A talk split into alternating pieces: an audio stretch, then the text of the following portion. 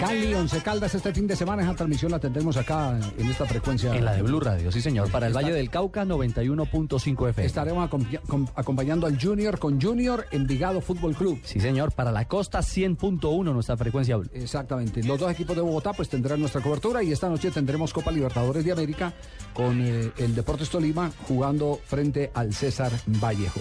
Oiga, no, no paran eh, eh, las reacciones en la ciudad de Cali sobre la falta de refuerzos del Deportivo Cali.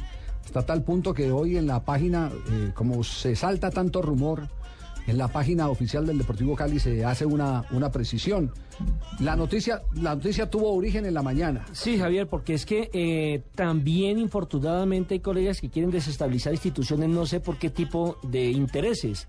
A tal punto que dijeron que eh, Leonel de Jesús Álvarez iba a renunciar al Deportivo Cali y que incluso lo habían llamado de otro equipo. Y yo sí lo digo textualmente, el cuadro Atlético Nacional. Cuando yo sé que la organización de Ardila Lula es muy seria, tiene un compromiso firmado con el señor Juan Carlos Osorio como director técnico y le va a cumplir el contrato.